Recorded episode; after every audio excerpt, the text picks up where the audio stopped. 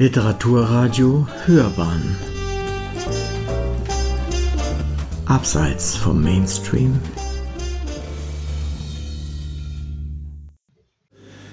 Meine Damen und Herren, das Thema, das ich Ihnen vorschlage, ist also Stereotypen im Indienbild des deutschen Films der 20er und 30er Jahre des letzten Jahrhunderts.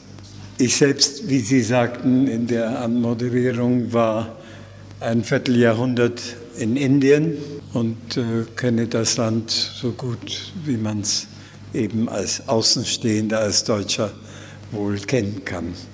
Allgemein äh, würde ich äh, sagen, dass der Blick auf andere Länder und Völker eigentlich immer vom eigenen Land und seiner Gesellschaft ausgeworfen wird. Einen Blickpunkt ohne Standpunkt gibt es nicht. Eine objektive Wahrheit und von jedem subjektiven Blickwinkel unabhängige Realität gibt es eigentlich auch nicht. In dem Standardwerk über Indien im ausländischen Film. Der originale englische Titel ist Image of India in the International Films of the 20th Century.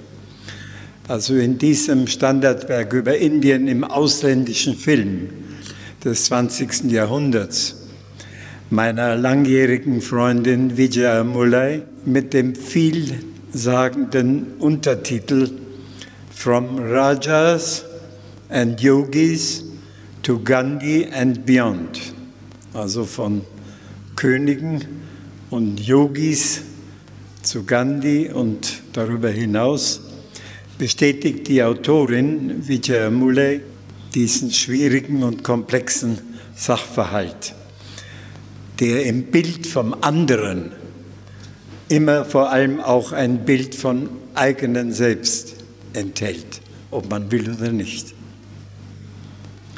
Zu den filmischen Stereotypen und Leitmotiven über Indien gehört nach Vijay Mulay immer schon Anführung Heat and Dust, Color, Pomp the poverty of teeming millions, the stereotypical series of Maharaja, beggar, snake charmer, und in neuerer Zeit the so-called Computer Indian, also Hitze und Staub, Farbe, Pomp, die Armut der unzähligen Millionen und die stereotype Serie von Maharaja, Bettler, Schlangenbeschwörer und in neuer Zeit der sogenannte Computer-Inder, der Computer-Indien.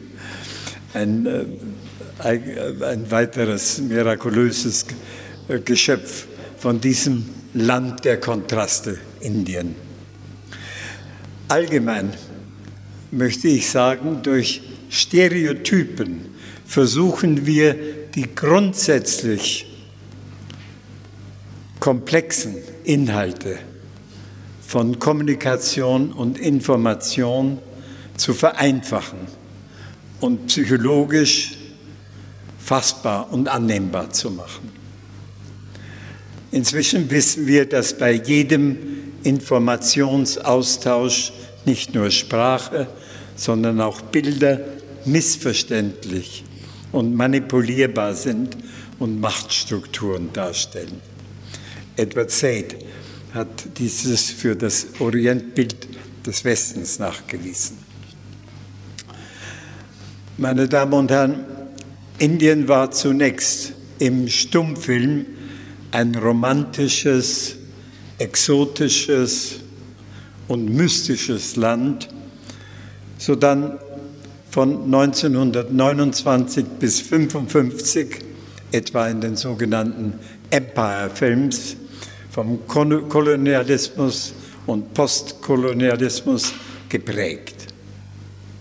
Seit Anfang der 50er Jahre begann mit äh, Jean Renoir La Rivière, der äh, Fluss mit Roberto Rossellini, Indien Matribhumi oder mit Arne Suxdorf, Die Flöte und der Pfeil, so die Titel der entsprechenden Bücher, eine ernste Auseinandersetzung berühmter westlicher Regisseure mit der ganzen Fülle des kulturellen Indiens, seiner Landschaften und seiner Stämme.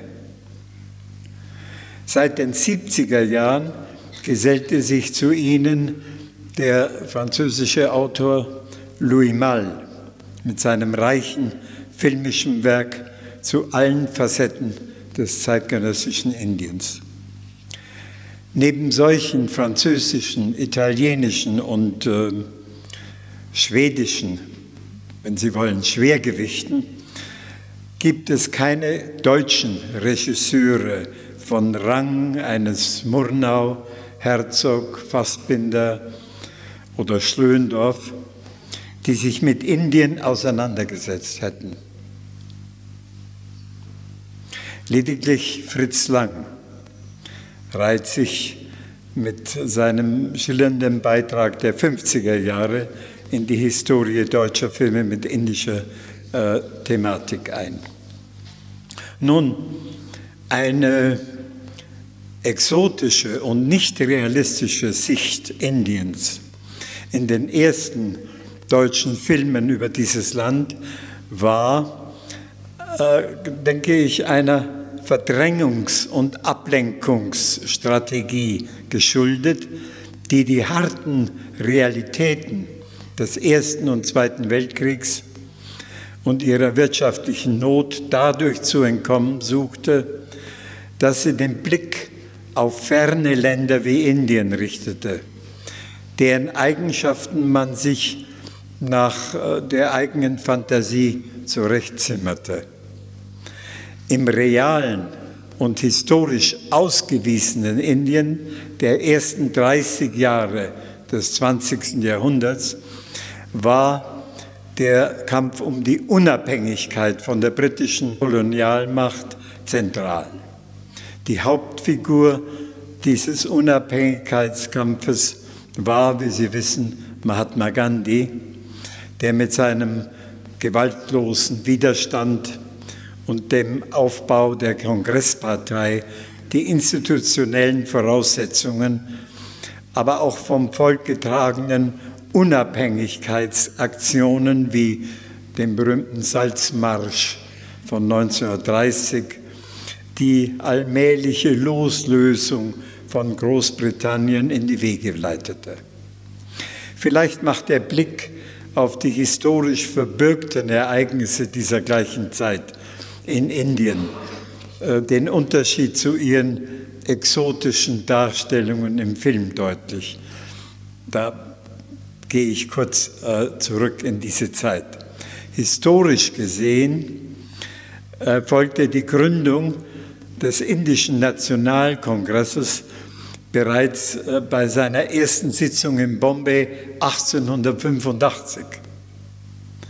Die Teilung Bengalens und der Boykott britischer Waren geschah 1903 und nochmal zurückgegangen, die Gründung der Muslimliga 1906.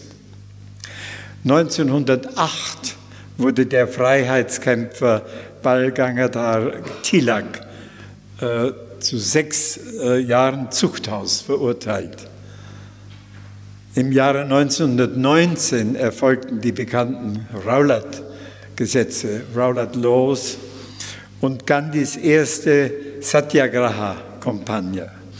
1920 bis 22 sah Gandhis Nichtzusammenarbeit und äh, die Khilafat-Agitation der Muslims. Nochmal zurückgeblättert, 1928 erfolgte die Simon-Kommission bereits zur Erarbeitung von Verfassungsvorschlägen und der Nehru-Report als indischer Entwurf einer Dominion-Verfassung. 1930 und 1931 erfasste die Weltwirtschaftskrise Indien im vollen Umfang. Die Agrarpreise fallen um die Hälfte und die Bauernunruhen werden vom Kongress politisch genutzt. Auf 1931 ist dann der Gandhi-Irwin-Pakt datiert und im gleichen Jahr findet unter der Teilnahme Gandhis die zweite Konferenz am runden Tisch in London statt. 1931 erfolgt der Gandhi-Ambedkar-Pakt, der reservierte Sitze und separate Wählerschaften für die Unberührbaren vorsieht. In den Jahren 1931 und 1932 wird die Kampagne des bürgerlichen Ungehorsams wiederbelebt und 1934 erfolgen die Wahlen zum Zentralparlament unter Beteiligung des Nationalkongresses. Nochmal historisch 1936 erbringt dem Kongress die ersten Wahlsiege. Beim Kriegsausbruch 1939 treten die Kongressregierungen zurück und 1940 ergibt es die Pakistan Resolution der Muslimliga und die Zwei-Nationen-Theorie. Also so unterscheiden sich eben historische, reale Verhältnisse von ihrer fantasievollen Darstellung in den Filmen und den fiktionalen Versionen der gleichen Zeit. Aber, meine Damen und Herren, die haben beide, denke ich, ihr Recht und niemand sollte eine wissenschaftlich und historisch begründete Sicht äh, einer Zeit gegen ihre Erzählungen in der Literatur, im Theater oder im Film gegenseitig auszuspielen versuchen. Wir stünden mit einer einzigen Version solcher Narrative der Zeitgeschichte unendlich ärmer da. So und nicht anders sollten wir mit Zeitläufen umgehen und die ersten Jahrzehnte des letzten Jahrhunderts in der Fülle ihrer verschiedenen Sichtweisen, auch im Film, sollten wir eigentlich äh, ja, vollständig äh, anerkennen. Deutschland beschäftigte sich somit in der ersten Hälfte des 20. Jahrhunderts filmisch immer dann mit Indien, wenn sich dieses Land als imaginäres Traumland in wirtschaftlichen, sozialen und politischen Notzeiten im eigenen Land anbot. Bereits während des verlustreichen Ersten Weltkriegs, der Nachkriegszeit, äh, mit seiner nationalen Demütigung, der Massenarbeitslosigkeit, der Inflation und der Weltwirtschaftskrise hatte sich der deutsche Film in das gesellschaftliche Gruselkabinett eines Dr. Caligari begeben.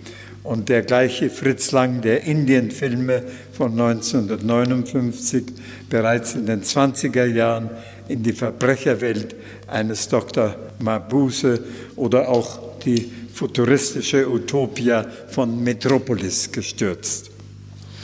Ein Blick auf die Titelliste der deutschen Filme mit indischen Bezügen zwischen 1913 und 1922 illustriert die kleinen und großen Fluchten ins indische Märchenland.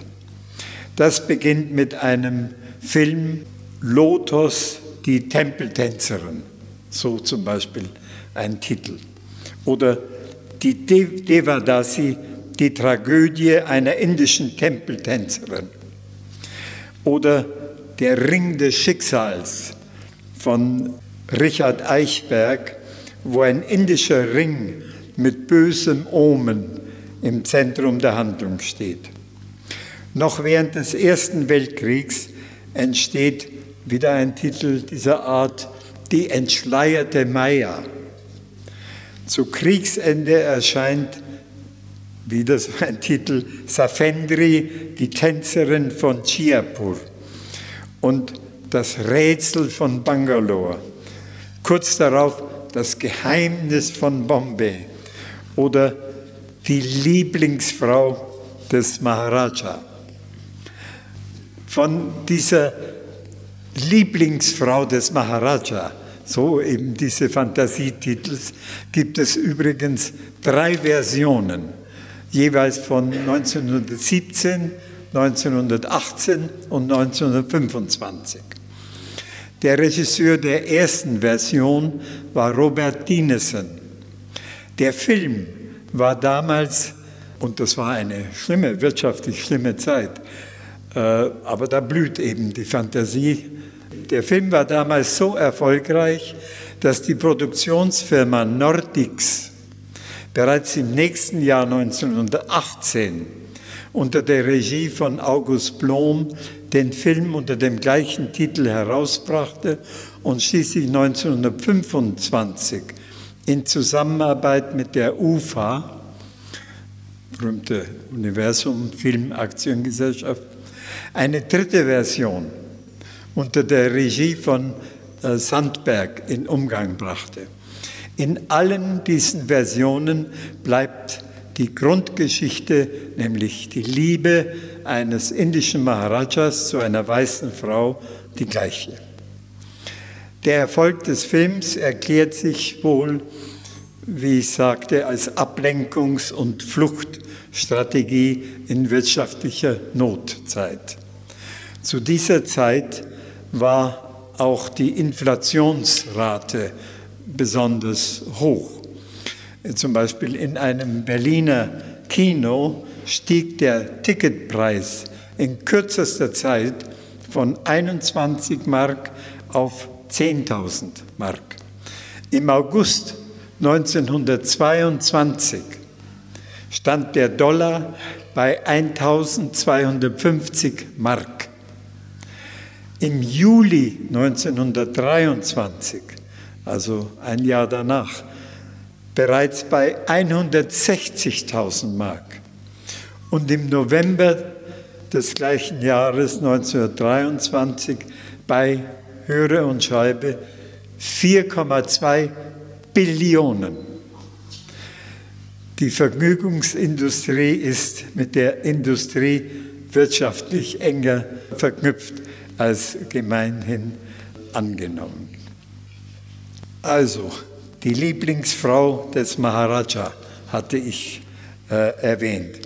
Äh, 1921 wird dann mit das indische Grabmal und der Tiger von Eshnapur in der Regie von Joe Mai und mit dem Drehbuch von Thea von Harbu das erste Kapitel von insgesamt drei Versionen Verfilmungen des gleichen Titels äh, geschrieben. Das zweite Kapitel erfolgte 1938 unter der Regie von Richard Eichberg und das dritte 1959 in der Regie des äh, bekannten Fritz Lang. In der deutsch-indischen Filmgeschichte verdienen noch zwei Abschnitte einer besonderen Erwähnung. Einmal die Produktion von drei international sehr erfolgreichen Filmen zwischen 1925 und 1929 in der Regie von Franz Osten und in enger Zusammenarbeit mit Himanshu Rai, dem Bengalen Himanshu Rai. Die Filme waren Die Leuchte Asiens, The Light of Asia, über das Leben des Buddha, dann Schicksalswürfel und Shiraz, sowie die Produktion von 15 Spielfilmen in Hindi zwischen 1934 und 1939, unter anderem mit dem sozialkritischen Film Achukanya, mit dem gleich deutsch-indischen Team Osten, Franz Osten und Himanshu Rai und der indischen Erfolgsschauspielerin Devika Rani, die ich äh, sehr gut kennenlernen konnte, noch unter dem Label Bombay Talkies und der westindischen Metropole als äh, Drehort. Eine exotische und nicht realistische Sicht Indiens in den ersten deutschen Filmen über dieses Land war, wie erwähnt, einer Verdrängungs- und Ablenkungsstrategie geschuldet, die den harten Realitäten des Ersten und Zweiten Weltkriegs und ihrer wirtschaftlichen Not dadurch zu entkommen suchte, dass sie den Blick auf ferne Länder wie Indien richtete, deren Eigenschaften man sich eben nach der eigenen Fantasie zurechtzimmerte.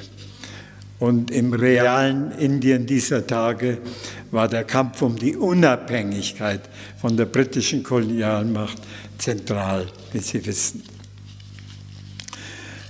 Also, ich gehe jetzt nochmal zurück und zu Franz Osten und erwähne nochmal, dass, noch dass er eben eine besondere Figur in diesem deutsch-indischen Kapitel der Filmgeschichte darstellt. Aber lassen Sie mich mal nochmal ganz besonders zurückblicken auf das Film-Tandem, wenn Sie so wollen, Tiger von Eschnapur und das indische Grabmal. Alle drei deutschen Verfilmungen, es gibt auch dänische Verfilmungen, gehorchen den in der Filmindustrie üblichen Erfolgsformeln und von einem Massenpublikum akzeptierten und erwarteten Klischees. Da gibt es den uneingeschränkt orientalischen Herrscher vom Typus des Maharaja und seiner Welt des Reichtums und der Intrigen. Die westliche Gegenfigur ist der professionell hochkompetente Architekt oder Ingenieur, beziehungsweise militärisch erfolgreiche und disziplinierte, der guten Sache verpflichtete Held. Die Frauen sind in diesem Stereotypenfeld im Wesentlichen durch ihr Liebesverhalten zum Mann definiert. Im Orient erscheinen sie als demütig ergebene und hingebungsvolle oder auch opferungsbereite Liebende innerhalb oder außerhalb von Harems oder als Tempeltänzerin. Im Westen dienen sie der Liebe als leidenschaftlich einem Mann ergebene Individuen oder auch mal weltliche Vergnügungen suchende Tänzerinnen. Unsterbliche Liebe bzw treulose bzw. männliche Liebe nicht erwidernde Frauen gibt es natürlich auf beiden Seiten. In der Männerwelt gibt es vor allem auf der indischen Seite noch äh, den mit übernatürlichen Kräften ausgestatteten Yogi oder den intriganten Schurken und Bösewicht. Im tierischen Bereich gesellt sich zu diesem menschlichen Personal dann noch die exotische Tierwelt mit Elefanten, Tigern, Krokodilen, Schlangen und Affen und einem entsprechenden Inventar von Palästen, Höhlen und Dschungeln. Kinotechnisch wird die Erfolgsformel aufgeladen mit einem üppigen Aufwand an großen Studios, Ausstattung, Hilfspersonal und Statisten. Auf der Schauspielerseite wird mit Stars und bekannten Namen nicht gespart. Also diese Filme über Indien hatten zum Beispiel als Schauspieler gewonnen Konrad Veit, Fritz van Dongen, Layana, Paul Hubschmidt, René Deltgen, Theo Lingen, die handelnden Personen werden wie rassische Lego-Bausteine äh, behandelt und gegenseitig ausgespielt bzw. in Szene gesetzt. Mann gegen Frau, Weiße gegen Farbige, noble Charaktere gegen Schurken, gesellschaftliche Akzeptanz gegen Außenseiter. In der Eichberg-Version von 1938 wird alles Weiße, natürlich erinnern Sie sich an die Zeit, zur Edelrasse. Und mit Ramigani als indischer Bösewicht das Fremde schlechthin abstoßend und widerwärtig. Nazizeit. Als Hintergrund für das Aufgreifen der exotischen Thematik dient, wie gesagt, jedes Mal eine turbulente Zeitgeschichte. 1921 ist es der Wunsch, den grausamen Realitäten der Kriegs- und Nachkriegszeit zu entfliehen. 1938 erhält die weiße Herrenrasse durch den Vergleich mit als minderwertig erachteten Völkern neuen Auftrieb und 1959 stemmt sich das gerade mit amerikanischer Hilfe neu erstarkende Wirtschaftsland gegen die Dominanz der USA. In der uns hier besonders interessierenden Version von 1938 steht dabei, abgesehen von seiner rassistischen Ideologie, die rein filmische Qualität der Außenaufnahmen außer Frage. Zum Beispiel die Luftaufnahmen von Bombay und Udaipur oder die fantastischen Tierszenen, die prächtigen Paläste und auch Skulpturen wie äh, die eindrucksvolle Bahubali Jain Statue aus dem 9. Jahrhundert gehören alle zu den Höhepunkten des Films. Ich möchte mit einer ja, Kurzversion. Der Filmhandlung von 1938 das Drehbuchrezept illustrieren, mit dem hier gearbeitet wird und das sich jeweils von den Fassungen der Jahre 1921 und 1959 zum Teil in typischer Weise unterscheidet oder eben in den Grundzügen auch gleich bleibt. Und äh, Sie werden sehen, mit welcher Veranstaltungswut und mit welcher Fantasie man sich in Einzelheiten dieser Erzählungen begibt, nur um von der harten Realität äh, sich äh, loszulösen. Also ich sage mal, dieses Drehbuchkonzept in diesem Fall sah so, so aus.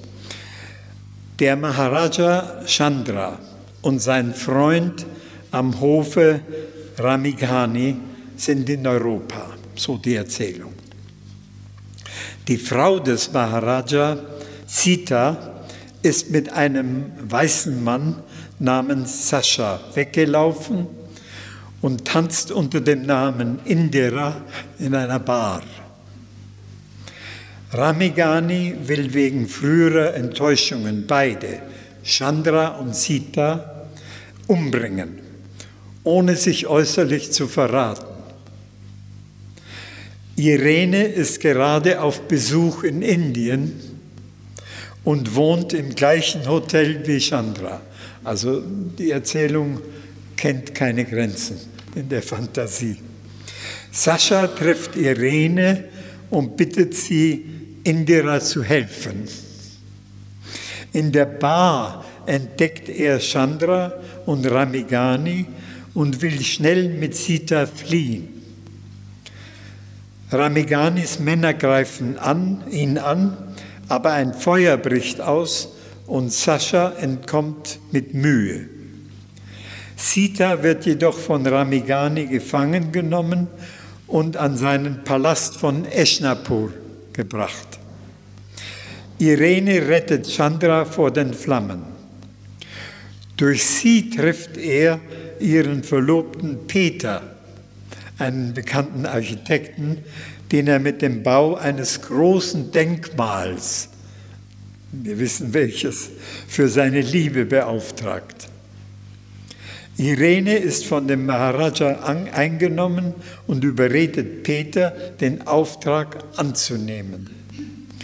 Er reist alsbald mit seinem Assistenten Emil nach Eschnapur ab. Die Bauarbeiten beginnen. Ein Wasserfall an der Baustelle stellt jedoch eine Gefahr für das Bauwerk dar, die Peter durch einen Staudamm ablenken will. Ramigani will das verhindern und diskreditiert den Architekten mit einer List beim Maharaja.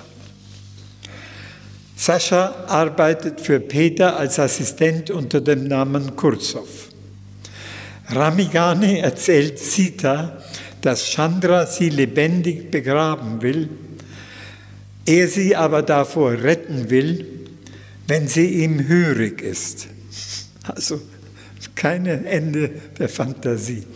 Sita willigt trotz ihrer Angst nicht ein und der rachesüchtige Ramigani nimmt die Hilfe eines Stammesführers Sadhu in Anspruch, der früher ebenfalls einmal von ihr zurückgewiesen worden war und nun dank Ramigani seinen Willen haben soll.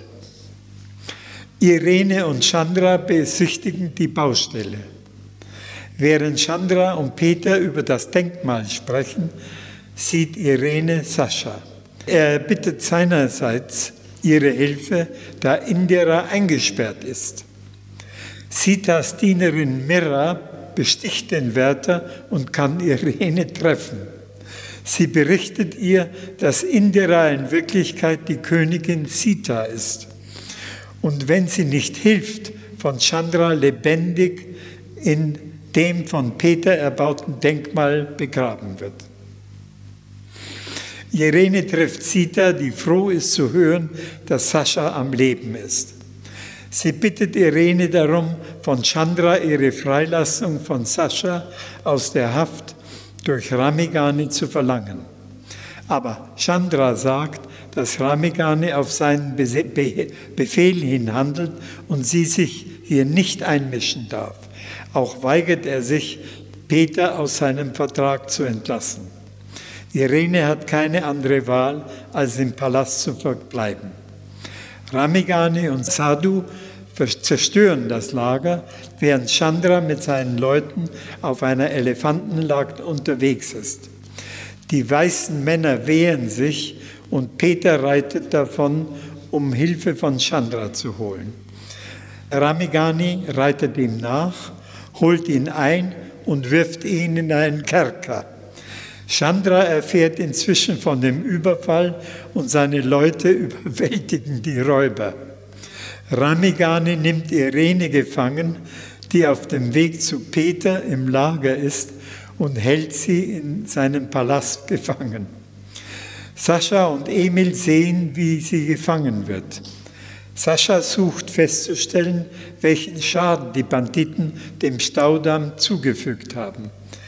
Emil überhört in der Verkleidung als indischer Kaufmann Gespräche und erfährt von Ramiganis Plänen eines Angriffs auf den Palast und seinen Mordplänen auf Chandra. Er kann in Ramiganis Palast eindringen, trifft auf Mira und erfährt von Irenes Gefangennahme. Er lässt ihr eine Pistole übergeben, mit der sie sich befreien und ihm am Südtor des Palastes treffen soll. Also es ist abenteuerlich. Um Chandras Verdacht nicht auf sich zu lenken, bittet er Irene am Abend in, an einem Bankett teilzunehmen, das er geben wird. Er droht mit der Ermordung von Peter, falls sie es wagen sollte, ihn bei Chandra zu verraten. Mira trifft Irene und bringt sie durch einen geheimen Weg im Untergrund zum Südtor. Auf dem Weg schauen sie am Kerker vorbei und sehen Peter. Irene wirft ihm die Pistole zu, er überwältigt die Wächter und kann sich befreien. Er trifft auf Emil, erfährt vom Plan Ramiganis, Chandra beim Bankett zu ermorden. Er erhält den Beistand von Chandras Truppe und alle reiten zur, Retten, zur Rettung. Beim Bankett sind Irene, Chandra, Sadhu, Ramigani und die Höflinge an, anwesend und es wird gerade ein Tanzprogramm gezeigt. Eine verschleierte Tänzerin tanzt hinreißend, aber immer mehr wie in Trance. Allmählich nähert sie sich Chandra. Als sie ganz bei ihm nahe, nahe bei ihm ist, reißt sie den Schleier von sich. Es ist Sita. Sie sagt Chandra, sich vor Ramagani zu hüten. Aber bevor sie weitersprechen kann, ist ihr Ramagani an der Kehle und sie fällt um. Sadhu und seine Leute umzingeln Chandra. In diesem Augenblick trifft Peter mit seinen Truppen ein und überwältigt sie. Sadhu zieht seine Waffe und will auf Chandra schießen. Aber Sita wirft sich vor ihn und die Kugel trifft sie. Sadhu wird überwältigt. In dem Getümmel flieht Ramagani, aber Peter folgt ihm. Inzwischen sprengt Ramaganis Gefolgsmann Gopal den Staudamm und das Wasser strömt auf die Anlagen herein. Bevor jedoch eine weitere Dynamitladung losgeht, kann ihn Sascha stoppen. Peter verfolgt Ramagani ins Wasser, wo er ein letztes Mal kämpft und ertrinkt. Peter eilt zum Festsaal zurück und sieht, wie Sita in Irenes Schoß ihr Leben aushaucht. Das Denkmal wird errichtet, aber nun als Grabmal für die tapfere Selbstaufopferung einer Frau, die er nicht mehr hasste, sondern liebte und verehrte. Chandra sitzt in tiefer Trauer auf seinen Stufen. Am Ende überwiegt die Einsicht, wenn man das so auf der Zunge zergehen lässt, dass dieser Art von kommerziellem Film über eher Aussagen über sein eigenes Land und über seine Befindlichkeit leistet, als dass er brauchbare Urteile über die Fremde, also in diesem Fall Indien, zu liefern vermag. Hier wird alles eher dick aufgetragen, für Pastelltöne und Nuancen bleibt kein Platz. Obwohl der spätere Autorenfilm mit seinen künstlerischen Ansprüchen bereits seit 1930 irgendwo unterwegs ist und in Erscheinung tritt, muss er bis zu seiner breiten Bedeutung und Wirkung eigentlich bis auf die zweite Hälfte des 20. Äh, Jahrhunderts warten. Dankeschön, dass Sie mir so aufmerksam zugehört haben.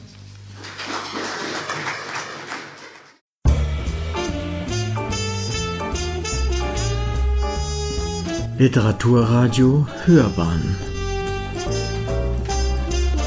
Abseits vom Mainstream